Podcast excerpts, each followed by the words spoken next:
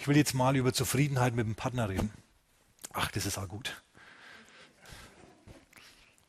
Ich sage gleich von Anfang an, auf was ich raus will, okay, damit ihr, damit ihr es wisst, zur Kenntnis nehmt. Ähm, Zufriedenheit mit dem Partner.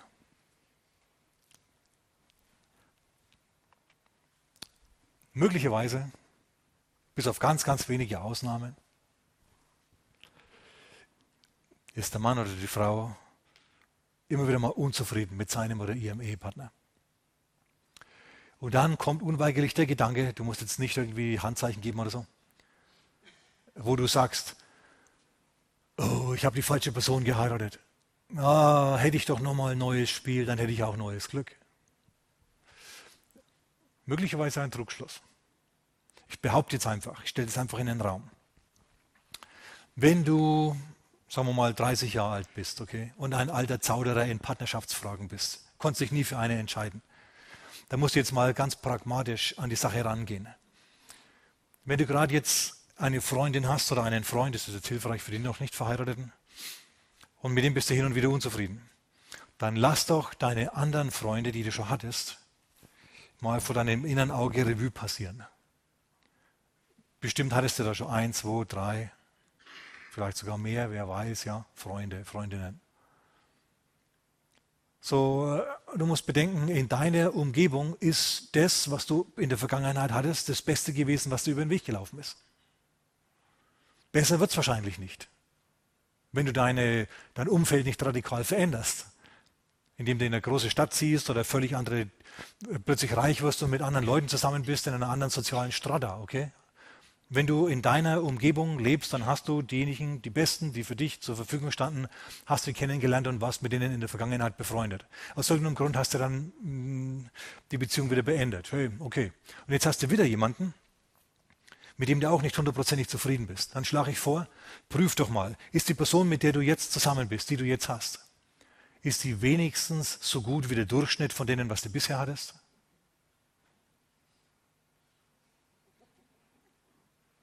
Wenn die, wenn die besser ist als der Durchschnitt von dem, was du bisher an Freunden oder Freundinnen hattest. Bleib dran. Wenn, wenn du sagst, nee, also meine erste, meine zweite, meine dritte, meine vierte, meine fünfte Freunde, die haben alle besser ausgesehen.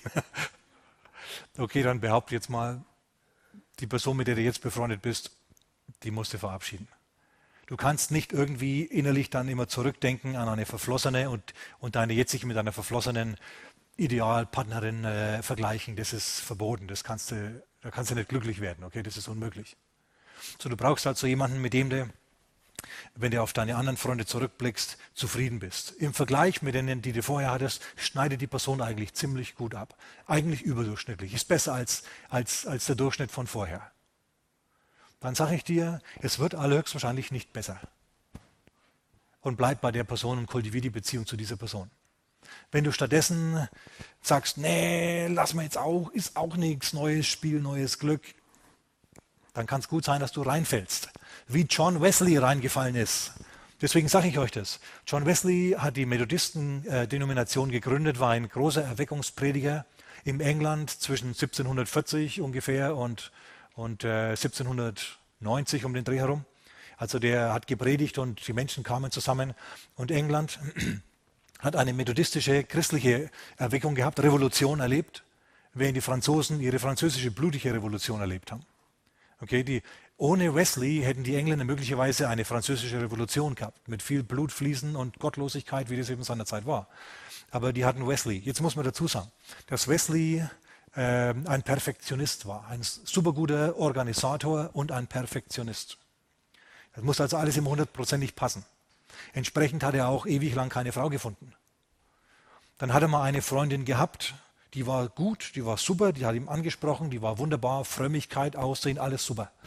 Aber er konnte sich nicht dazu entscheiden, deren Antrag zu machen. Dann hat sie eine andere, einen anderen geheiratet.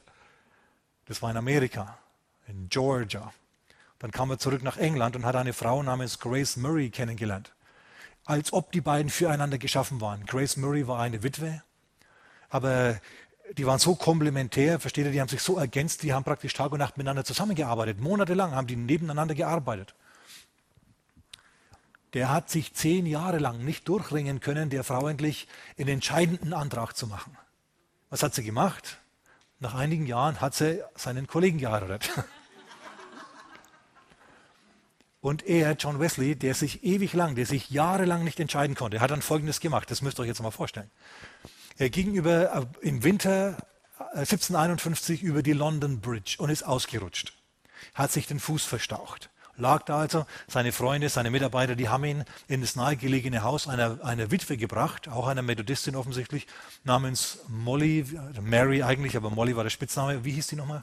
Ich habe es aufgeschrieben. Vasey. Molly Vasey. Und er hat, das war denke ich an einem Samstag, als er verunglückt ist, am Sonntag hat er gepredigt auf Knien, weil er nicht stehen konnte.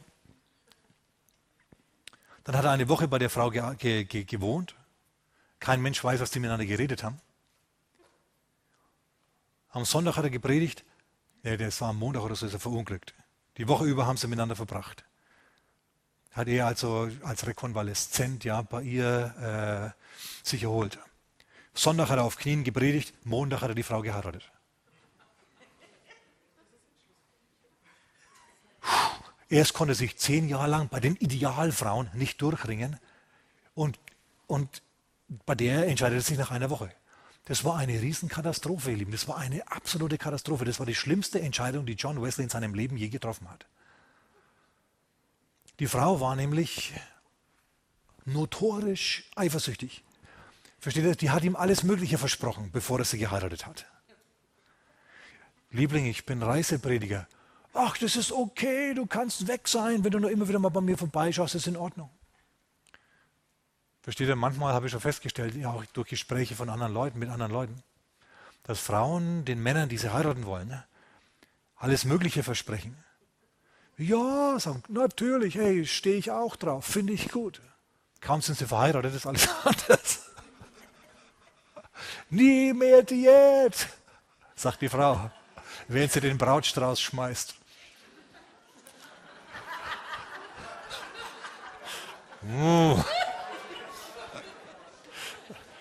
Das hat sich der Mann, denke ich, anders gedacht. Sie hat ihm also das Blaue vom Himmel runter versprochen, können wir jetzt nachkonstruieren. Und dann ist er also als Reiseprediger umhergezogen. Und sie war sauer, dass er, dass er nicht bei ihr war. Dann haben sie beschlossen, sie soll mit ihm reisen. Dann ist er halt mit ihm gereist, aber John Wesley ist auch angefeindet worden. Also hat ein Mob äh, seine Kutsche mit Steinen und Eiern und allem Möglichen beworfen. Da wollte sie auch nicht mehr reisen. So, sie wollte nicht die Frau eines Reisepredigers sein und sie wollte auch nicht reisen. Nach vier Monaten war die Ehe am Ende. Ähm, und viele Tränen, Riesenkatastrophe. Und zum Schluss war es so, dass die Frau notorisch eifersüchtig gewesen ist. So eifersüchtig, die ist teilweise 150 Kilometer gereist, nur um ihrem, ihrem Mann in die Kutsche zu schauen, mit wem er reisen tut. Einmal haben Mitarbeiter der Wesleys Getöse gehört aus dem Zimmer des Ehepaars. Dann kamen sie rüber, die Mitarbeiter, dann haben sie gesehen, wie seine Frau Molly ihn bei den Haaren durchs Hotelzimmer geschleift hat. Du musst ziemlich resolut sein, wenn du sowas tust. Okay, so Büschelhaare hat sie noch in der Hand gehabt. Sie hat ihn immer wieder verlassen. Sie hat ihn praktisch ständig verlassen. Einmal, 1871, ist sie das ganze Jahr nicht heimgekommen. War sie, war sie weg. Und, ähm, aber er hat sie gebeten, komm wieder. Und dann, und dann ist er wieder gekommen und naja, hat es wieder geköchelt. Und zum Schluss war es dann so, dass die Frau gestorben ist nach 30 Jahren bitterster Ehe und dann war wieder Frieden im Haus Wesley. Puh. So, mein Vorschlag also. Wenn du jetzt nach zehn Jahren Prüfen gemerkt hast, es ist bisher noch niemand Besseres in dein Leben getreten, dann wird wahrscheinlich nichts Besseres mehr nachkommen. Dann heirat die Person halt endlich. John, hörst du mich? Dann heirat diese Frau. Und machst jetzt halt eine Mitarbeiterin, ist ja sowieso schon, ja, dann kannst du nicht nur die Arbeit mit dir teilen, sondern den Rest des Lebens ja auch, meine Güte. Bereichert ja auch. Hm. So hat er also ein Riesenproblem gehabt da. Ja. Er hat sich möglicherweise von den Kurven dieser Frau, sind wir es mal ganz menschlich, ja, so beeindrucken lassen, dass er sich gedacht hat, besser wird es nicht mehr. Und dann wird es tatsächlich nicht mehr schlimmer. Für Zauderer ist also, denke ich, schon wichtig, ja, dass wir es mal festhalten. Vergleich deine bisherigen Freunde mit deinem gegenwärtigen Partner. Wenn dein gegenwärtiger Partner über dem Durchschnitt ist, über dem Durchschnitt deiner bisherigen Freunde, Dann sei zufrieden. Weil besser wird es wahrscheinlich nicht. Oh, komm, liebt mich nur ein klein wenig. okay, gut. Es gibt auch das andere. Hör mal, es gibt auch das andere. Ich muss unbedingt jetzt, das, um das auf einer guten Note zu, abzuschließen, diesen Gedanken hier. Lass mich Folgendes sagen. Es gibt auch das Gegenteil. Es gibt auch himmlische Ehen. Und zwar kennt ihr den William Booth und die Catherine Booth? Das sind die Begründer der Heilsarmee. Als William Booth seinerzeit 1912 gestorben ist, sind 40.000 Menschen auf den Straßen gewesen, um dem Sarg das letzte Geleit zu geben, auf dem Friedhof raus in London in England. Der Mann hat äh, eine phänomenale Erweckung hingelegt, hat viele, viele Menschen zu Jesus geführt in der Zeit. Die Bobbys von London, erinnert ihr euch, das sind die Polizisten mit den lustigen Hüten? Die hatten zu der damaligen Zeit bis weit ins 20. Jahrhundert keine Waffen, die haben keine Waffen getragen. Ne? Polizisten ohne Waffen, überleg dir das mal. In einer Großstadt wie London, da denkst du dir, die, die Polizisten, die, die werfen sich ja selber den Verbrechern zum Fraß vor. Aber es war einfach so, dass sogar die Verbrecher Gentlemen waren damals. Die Polizei, 1904 hatte die Polizei in London so wenig zu tun, weil es so eine Erweckung war und keine Verbrechen gab. Die haben miteinander Trios und Quartetts gemacht und gesungen. Wohl der Polizei, die singt, preist immer. Ne, wo man singt, da lass dich ruhig Lieder nieder, denn böse Menschen, die kennen keine Lieder. War Erweckung damals, war eine große Erweckung in London, in England. Mittlerweile ist auch die Londoner Polizei bewaffnet. Okay, und äh, ist nicht mehr so wie vor 100 Jahren. Schade, schade, schade, schade, schade. Wir müssten echt mal für Erweckung da richtig beten, ernsthaft. Ne, so richtig mit Fasten und Gebet. Catherine und William Booth, lass mir da ganz kurz noch was drüber sagen. Das war irgendwie vom Herrn vorgezeichnet. Möchte man meinen. Allerdings waren die, hatten die ein anderes, ein impulsiveres Naturell als Wesley, der Perfektionist, der Melancholiker. William Booth war ein aufbrausender, dynamischer Evangelist, der die Menschen in den Bann geschlagen hat mit seinen Predigten. War ein Supermann. Und seine Frau war eher die ruhige im Hintergrund. Aber lasst mich sagen, wie die sich kennengelernt haben. Er ist im Gottesdienst, sie ist im Gottesdienst. Er predigt und sie schaut ihm zu. Und er denkt sich, die ist ja allerliebst. Und dann treffen sie sich wieder in einem Gottesdienst. Und er sitzt da und sie sitzt da drüben und er schaut zu ihr rüber und plötzlich ist ihr unwohl und sie verlässt den Saal. Und seine, seine ganzen, seine Emotionen sinken, sacken ab. Dann kommt der Prediger, der gemerkt hat, versteht er? Der kommt und hat gemeint, hey du, willst du nicht dich mit in die Kutsche setzen und sie heimbringen? William Booth hat sich gedacht, wenn du mich so direkt fragst. Hat sich zu ihr in die Kutsche gesetzt und dann sind sie heimgefahren. Die haben sich, die haben dann äh, auf der Kutschfahrt durch London oder wo immer das war, ich denke, das war auf dem Land, ist ja jetzt wurscht, haben sie sich auf jeden Fall ein wenig kennengelernt und haben festgestellt, sie ist genau das, was er in einer Ehefrau immer gewollt hat. Von der Persönlichkeit her, vom Wesen, vom Aussehen und umgekehrt. Die haben sich angeschaut und haben sich gedacht, ja, gibt es denn? Eigentlich hätte John Wesley dieses Gefühl auch haben sollen. Mit dieser Grace Murray, versteht, das war auch eine Witwe. Da, hätte auch, da hat er ja gesagt, ja, gibt es denn, die ist es wirklich, die ist wirklich gut. Nur der hat zehn Jahre lang sie nicht geheiratet. William Booth war anders. Der ist gleich mit ausgestiegen, nachdem seine Freundin da ihm signalisiert hat, willst du noch einen Tee mit rein? ja, ist spät und ich habe wichtige Sachen zu tun, aber wo du mich jetzt so, so deutlich fragst, zack, dann saß er bis in die tiefe Nacht dort mit der ganzen Familie und hat sich unterhalten. Und dann irgendwann nachts ist er, da konnte er nicht mehr gehen, weil die Kutschen alle nicht mehr gefahren sind, nichts mehr lief, musste in dem Haus übernachten, stellt euch mal vor. Und am nächsten Morgen hat er sich dann verabschiedet, weil er was zu tun hatte, aber gleich am Nachmittag, am frühen Nachmittag war er wieder da. So, der hat also nicht gezaudert, sondern der hat, als er gesehen hat, was er da, was da vor ihm ist, hat er sie geheiratet. Es war eine der, eines der besten Ehepaare, äh, christlichen Ehepaare überhaupt. Sie war eine der ersten Predigerinnen, die gepredigt hat damals. Sie hat teilweise äh, so erfolgreich gepredigt, ihn hat man in den ganzen Kirchen und so weiter rausgeworfen, wisst ihr? Nicht alle Prediger sind immer überall populär. Und äh, so haben sie ihn nirgendwo predigen lassen und sie hat ihre eigenen Versammlungen gemacht. Sie hat mit ihrem Dienst äh, die ganze Familie ernährt. Damals, vor 150 Jahren. Also phänomenal, muss man, oder 140 Jahren, muss man bedenken. Das war ein wirklich neuerer auf dem christlichen Gebiet. Und ganz, ganz wunderbares äh, Ehepaar. Das gibt es also auch, okay?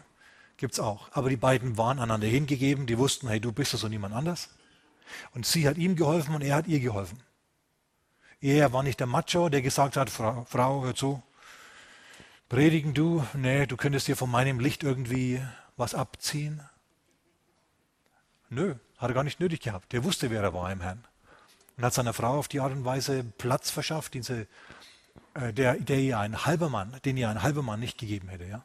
Sie hat gepredigt und das war wunderbar. Okay. Zufriedenheit mit dem Partner. Schaut, jetzt haben wir da auch mal drüber geredet. Ich hoffe, ich gebe dem einen oder anderen neue Gedanken. Vor allem unseren melancholischen Freunden.